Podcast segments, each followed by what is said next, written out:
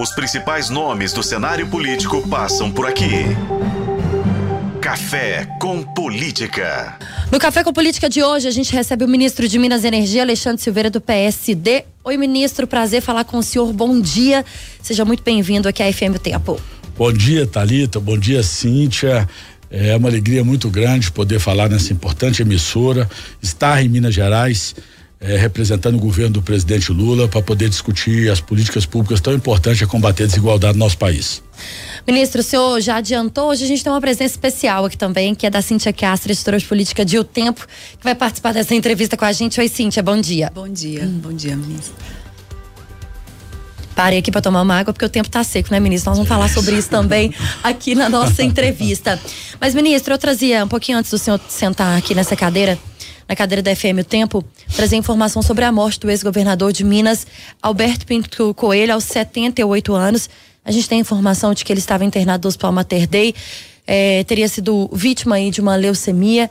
E eu queria começar falando com o senhor sobre, felizmente, essa triste notícia.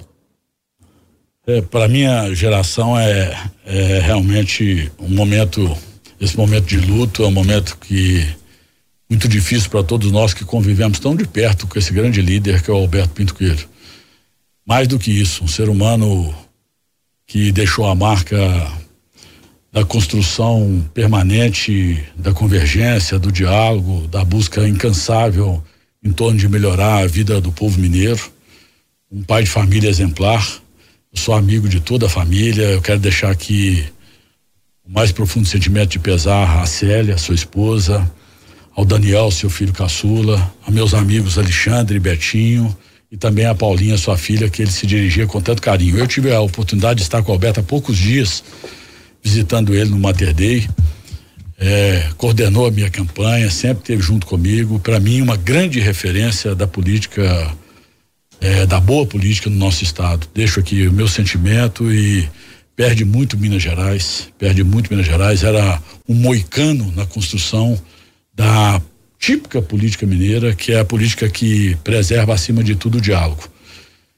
Mas eu tenho certeza que o seu legado será mais do que reconhecido. Ele deixou luz no caminho de todos nós. E vamos seguir o exemplo do Alberto e construir uma sociedade melhor. Ministro, uh, vamos trocar o assunto aqui é, para a gente falar sobre a dívida de Minas Gerais. Né, o governador Romeu Zema, depois de alguns dias fora do estado, vai estar hoje em Brasília, num evento uh, do Dia da Consciência Negra, onde o presidente Lula vai anunciar um pacote de medidas uh, lá em Brasília. Mas a gente sabe que técnicos da Assembleia vão estar com a equipe uh, lá em Brasília também para falar do RRF. O governador Romeu Zema também vai ter uma equipe lá para tentar falar sobre esse assunto com o presidente Lula. Na semana passada, de forma muito emblemática, o presidente da Assembleia Legislativa de Minas Gerais, deputado Tadeuzinho, presidente do Senado, Rodrigo Pacheco, o senhor e outros uh, membros políticos fizeram inclusive uma coletiva para falar sobre esse assunto. O governador Romeu Zema não estava e não tinha representante do governo. Perdeu o time, governador Romeu Zema? Eu vinha falando há mais de um ano, eu estranhava muito o comportamento do governador de não conhecer, mesmo após as eleições, a liderança do presidente Lula, não reconhecer a liderança de um mineiro que hoje ocupa um dos cargos mais relevantes da República, que é o presidente Rodrigo Pacheco.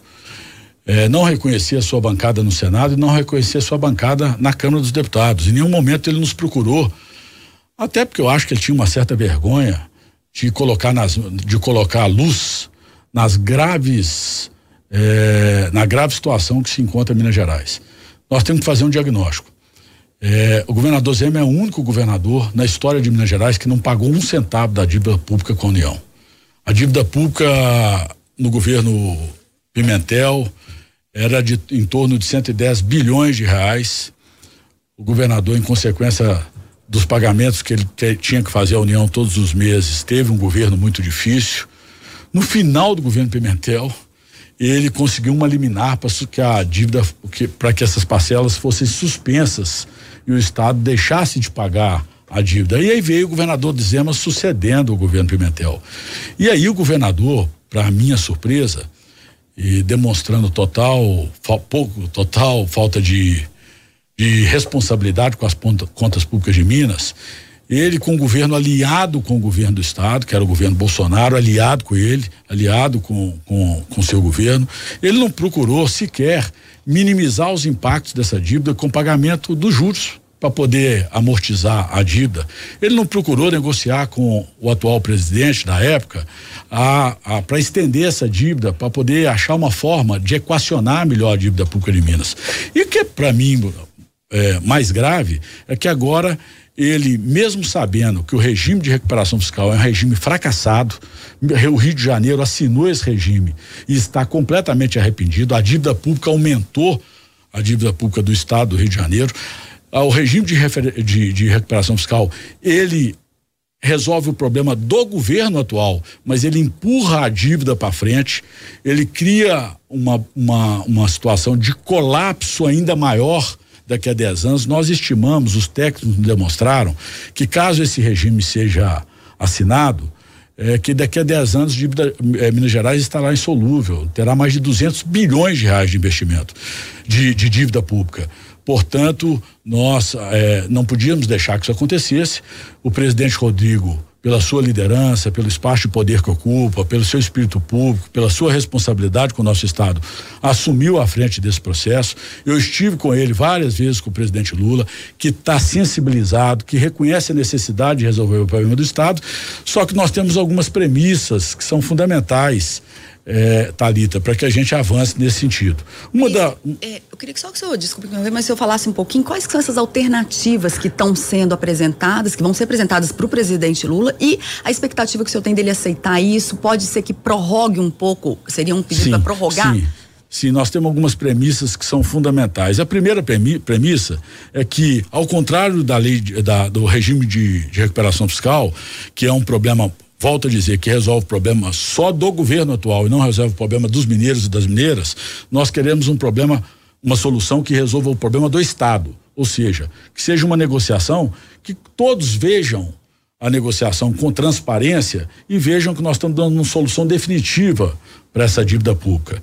Segundo, que nós não sejamos entreguistas, tanto quanto foi o governo ele é, é, o governo, em especial o ministro da Economia, Paulo Guedes, que entregou o setor elétrico brasileiro para iniciativa privada e, em consequência desse entregui, entreguismo, nós estamos tendo esses vários colapsos no Brasil. A gente pôde ver a Enel agora em São Paulo, a Enel lá, é, é, lá em Goiás, é, não conseguindo dar resposta a um setor tão estratégico quanto o setor elétrico brasileiro.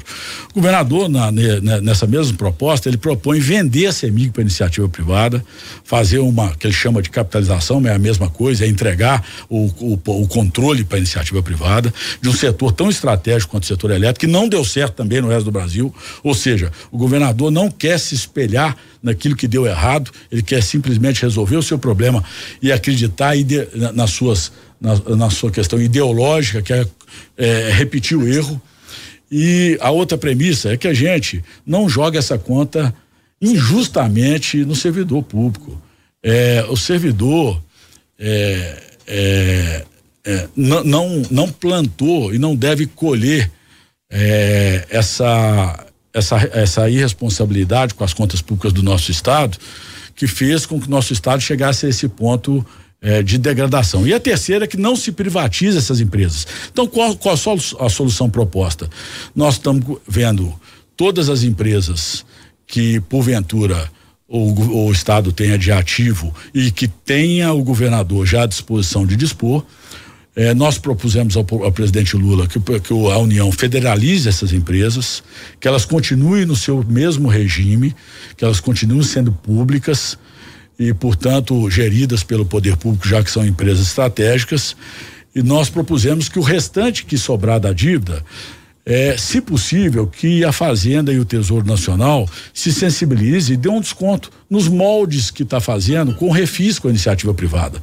E o que o saldo dessa dívida seja pago aí é, em 10 anos, 12 anos, é, em, de forma que não inviabilize os serviços públicos do Estado. Eu, ou seja, eu vejo que é possível uma alternativa. O presidente da Assembleia está muito comprometido em achar essa alternativa, até porque há um constrangimento da Assembleia em saber que vai aprovar algo que não solucione o problema de Minas Gerais e que, ao mesmo tempo, penaliza congelando o salário dos funcionários públicos por nove anos. Ministro, é, o senhor falou sobre privatização. A gente deu até uma matéria hoje, nesse final de semana o deputado federal Rogério Correia, ele fez uma denúncia, né, acusando o governo Zema de estar tá sucateando a Copasa para forçar uma privatização. Eu não sei se você tem alguma opinião sobre isso, se o senhor acha que isso pode estar tá acontecendo, como é que o senhor vê essa... Isso aconteceu com a Eletrobras.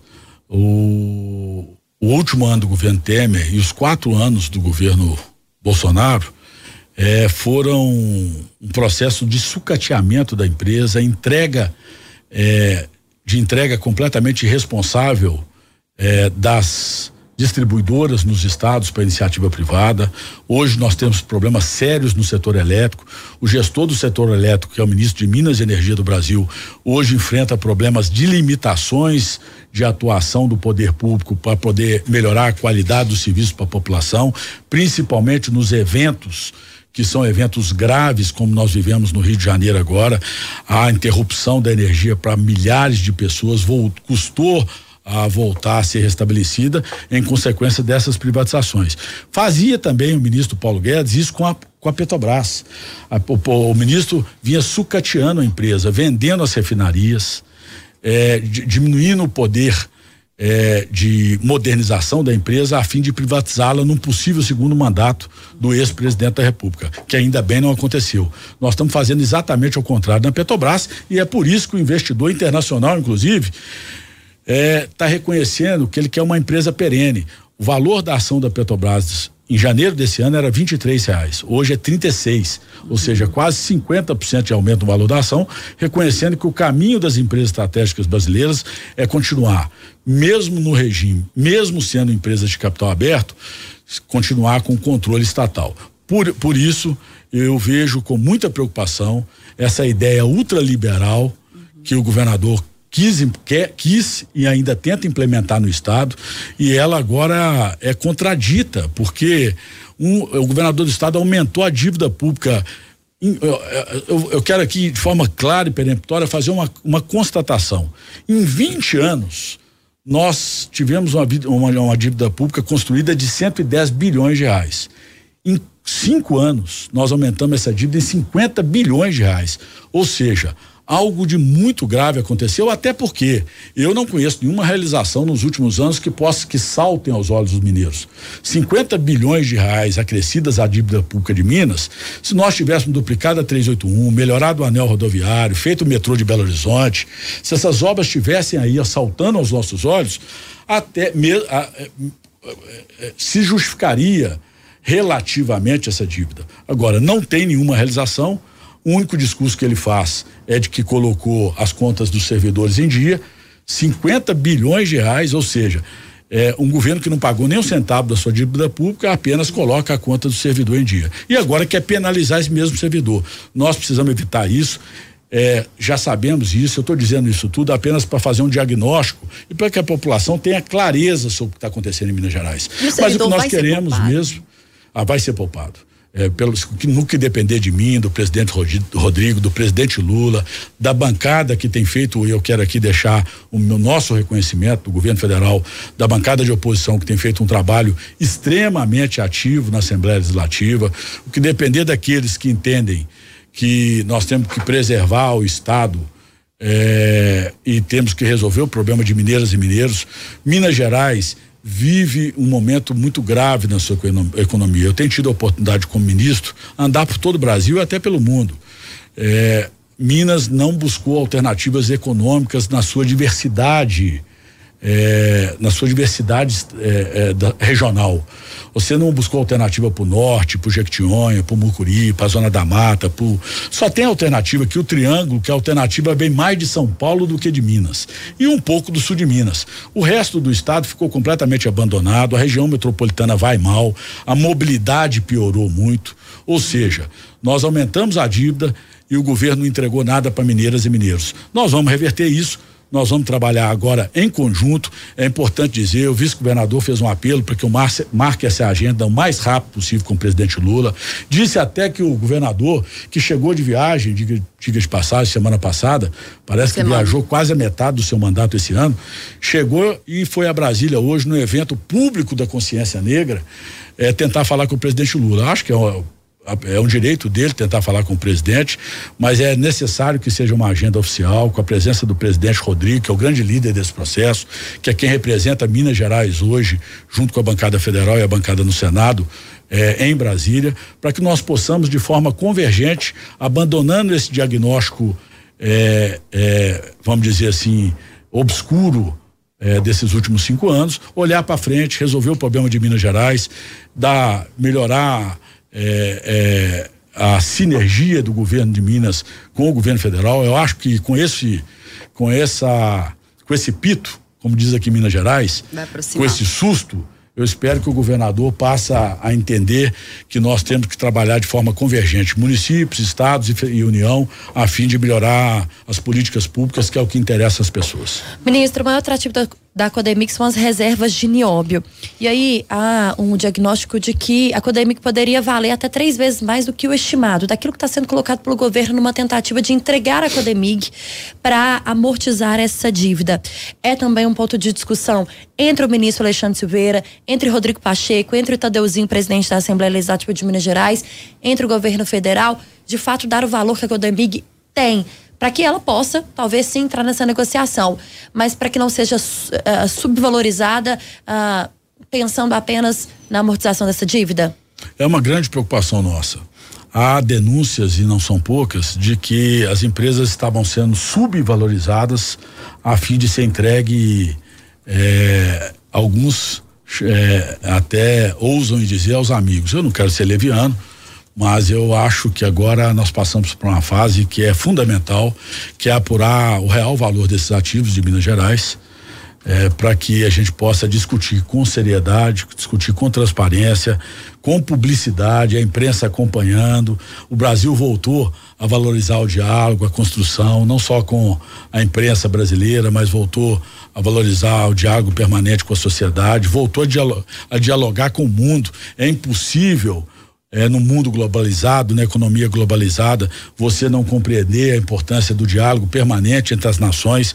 A gente só vai buscar, e o presidente Lula tem sido grande líder nesse sentido, a paz mundial com prosperidade. Hoje nós vivemos num único ecossistema, nós todos estamos vendo os problemas climáticos que nós estamos enfrentando. É, não há como se combater esses problemas climáticos, não há como bater, combater o efeito estufa.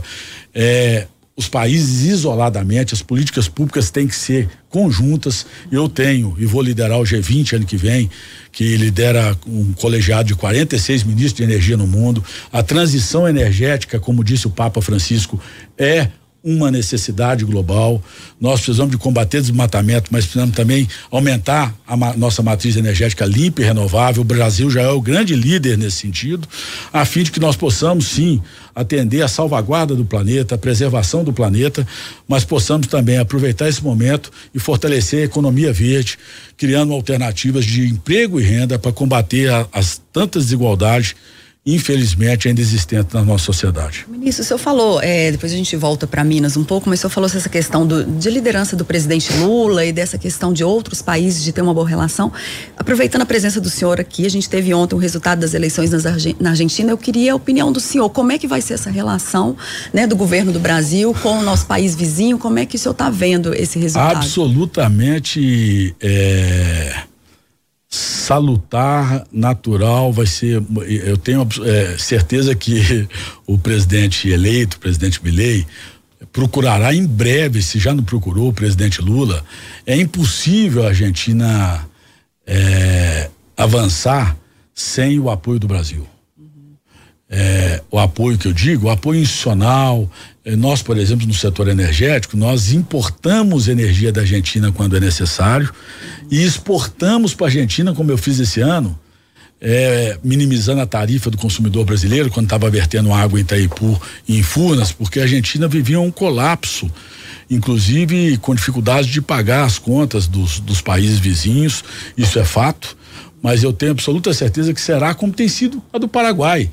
O, o, o presidente é, é, tem uma relação conosco, nós temos Itaipu Nacional lá, eu converso com ele permanentemente, de 15 em 15 dias, se tornou uma pessoa próxima ao presidente Lula, mesmo sendo um presidente que foi eleito mais à direita do Paraguai, e pelo perfil do presidente Lula, que é alguém que preza pela política do diálogo permanente, que reconhece a sua liderança na América do Sul, e a sua liderança até global e, é, que essa, e a responsabilidade que essa liderança acarreta, que essa liderança o traz é, ele, a relação com a Argentina será uma relação extremamente republicana. É, como o presidente Lula tem destacado para todos os ministros de Estado, deve ser com os governadores de Estado, independente da coloração partidária, com os prefeitos municipais. Ou seja, nós é, voltamos a fazer a boa política no Brasil. A política que constrói, a política que senta na mesa para discutir os problemas reais da sociedade. Eu acho que a polarização, as disputas políticas são naturais e legítimas, mas elas devem ficar distritas aos processos eleitorais. Os processos eleitorais acabaram de passar, nós estamos há menos de um ano do nosso mandato e estamos inclusive ansiosos porque achamos que já fizemos muito, mas queremos, mas temos a obrigação de fazer muito mais uhum. para avançarmos e construir uma sociedade melhor. Ministro, o senhor fez uma crítica ao governador Romeu Zema, né? Disse aqui há pouco que parece que o governador passou parte do mandato em viagens. Há uma crítica também em relação ao presidente Lula, principalmente nas viagens internacionais. Inclusive aqui em Minas é sentida a falta do presidente, que já marcou algumas vezes, mas não esteve aqui no estado. Tem alguma previsão para que de fato o presidente venha ao estado? Ó, só fazendo uma diferença. O presidente Lula é um líder nacional, o presidente Lula lidera o sul global na relação com os países industrializados. O presidente Lula é, em todas as viagens que ele tem feito, algumas eu acompanhei, por exemplo, nós almoçamos com o presidente Macron na França, almoçamos com o primeiro-ministro da Alemanha, o Schultz, foram todas reuniões muito objetivas e que foram muito frutíferas na relação internacional e na relação concreta para a gente fortalecer o nosso comércio internacional e melhorar a nossa balança comercial, a fim de que nós possamos reindustrializar o Brasil, gerar emprego e renda, gerar oportunidades. E essa é um fato e uma constatação. Eu não fiz críticas viagens, eu disse é que numa situação é, que na situação que se encontra Minas, que é uma situação gravíssima, uma situação praticamente falimentar, não é não é, é de bom alvitre é, uma ausência que não seja é, que não seja coerente, que não seja é, compatível é, com um gestor estadual. São por isso eu quis fazer essa diferença. É, eu entendo que, tiradas as questões políticas, agora nós todos temos que estar tá focado na busca dessa solução. Não é simples, porque o tempo é muito curto. Aí, respondendo sua pergunta, é, é Talita, o o, a Assembleia, inclusive, tem uma crítica ao governador. Foi enviada há menos de 15 dias à Assembleia Legislativa uma solução que tem que ser dada até dia 20 de dezembro, por determinação do Supremo Tribunal Federal. Ou seja, o tempo é muito exíguo, nós estamos trabalhando em regime de urgência. Nós criamos uma comissão na quinta-feira com técnicos da Assembleia Legislativa de Minas e técnicos do Senado Federal, a fim de que nós possamos consubstanciar uma proposta objetiva que tenha princípio, meio e fim, ou seja, que seja possível técnica, jurídica e legalmente possível, porque vai ter que ter adaptações, inclusive legais, viu, é, é, Cíntia? Nós vamos ter que fazer adaptações a fim de que é, esse novo modelo que o presidente Rodrigo está sugerindo, que nós todos estamos discutindo, seja efetivamente possível de ser feito por parte do governo federal. Uma equação que não é simples, repito de novo, é importante que a população entenda isso, mas que tem toda a disposição e mais do que isso, que tem toda a boa vontade e que tem toda a determinação de todos nós, porque é obrigação nossa recuperar Minas Gerais. Nós não queremos passarmos eh, pela história como quem pessoa, como um, um, um, por um período que os representantes de Minas Gerais se envergonhem lá na frente de ter deixado o Estado quebrado. E é o que o Estado está hoje. O Estado está numa situação de degradação das suas contas públicas. Um número muito importante: cinco, ó, 165 bilhões é 50 bilhões acima do que arrecada o Estado no ano inteiro. Ou seja, é o pior, a pior conta pública do Brasil. Mas nós vamos recuperar. As ideias estão colocadas na mesa. Eu estou saindo daqui para ir para Brasília. Reunião agora à tarde com, essa, com essas duas comissões que estão construindo a solução técnica, jurídica e legislativa. Reunião mais tarde com o presidente Rodrigo. Reunião amanhã com o presidente Lula. Nós queremos até sexta-feira termos um esboço para que nós possamos apresentar conjuntamente com os deputados estaduais, que é a casa mais próxima da população de Minas e a mais legítima para fazer esse debate, para que Minas Gerais, eh, tendo, claro, aqui eu quero, eu quero aqui deixar um registro. Quem vai decidir isso é o governador. Nós vamos apresentar sugestões. O governador pode dizer não para tudo isso, viu? Ele pode dizer, olha, não quero, eu quero é o regime, eh, desse jeito não serve. Ele pode colocar um monte de sinão até porque ele sobrevive muito mais de narrativa política do que de resultado.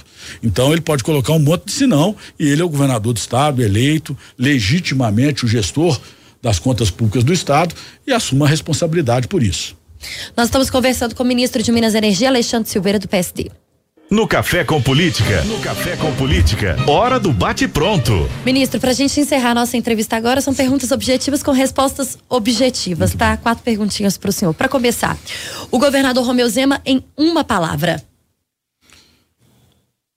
Gestão fracassada. Regime de recuperação fiscal. O crime contra, contra os mineiros e mineiras.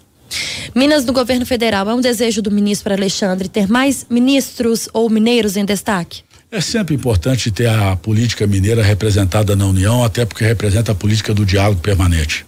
Presidente Lula em Minas tem previsão?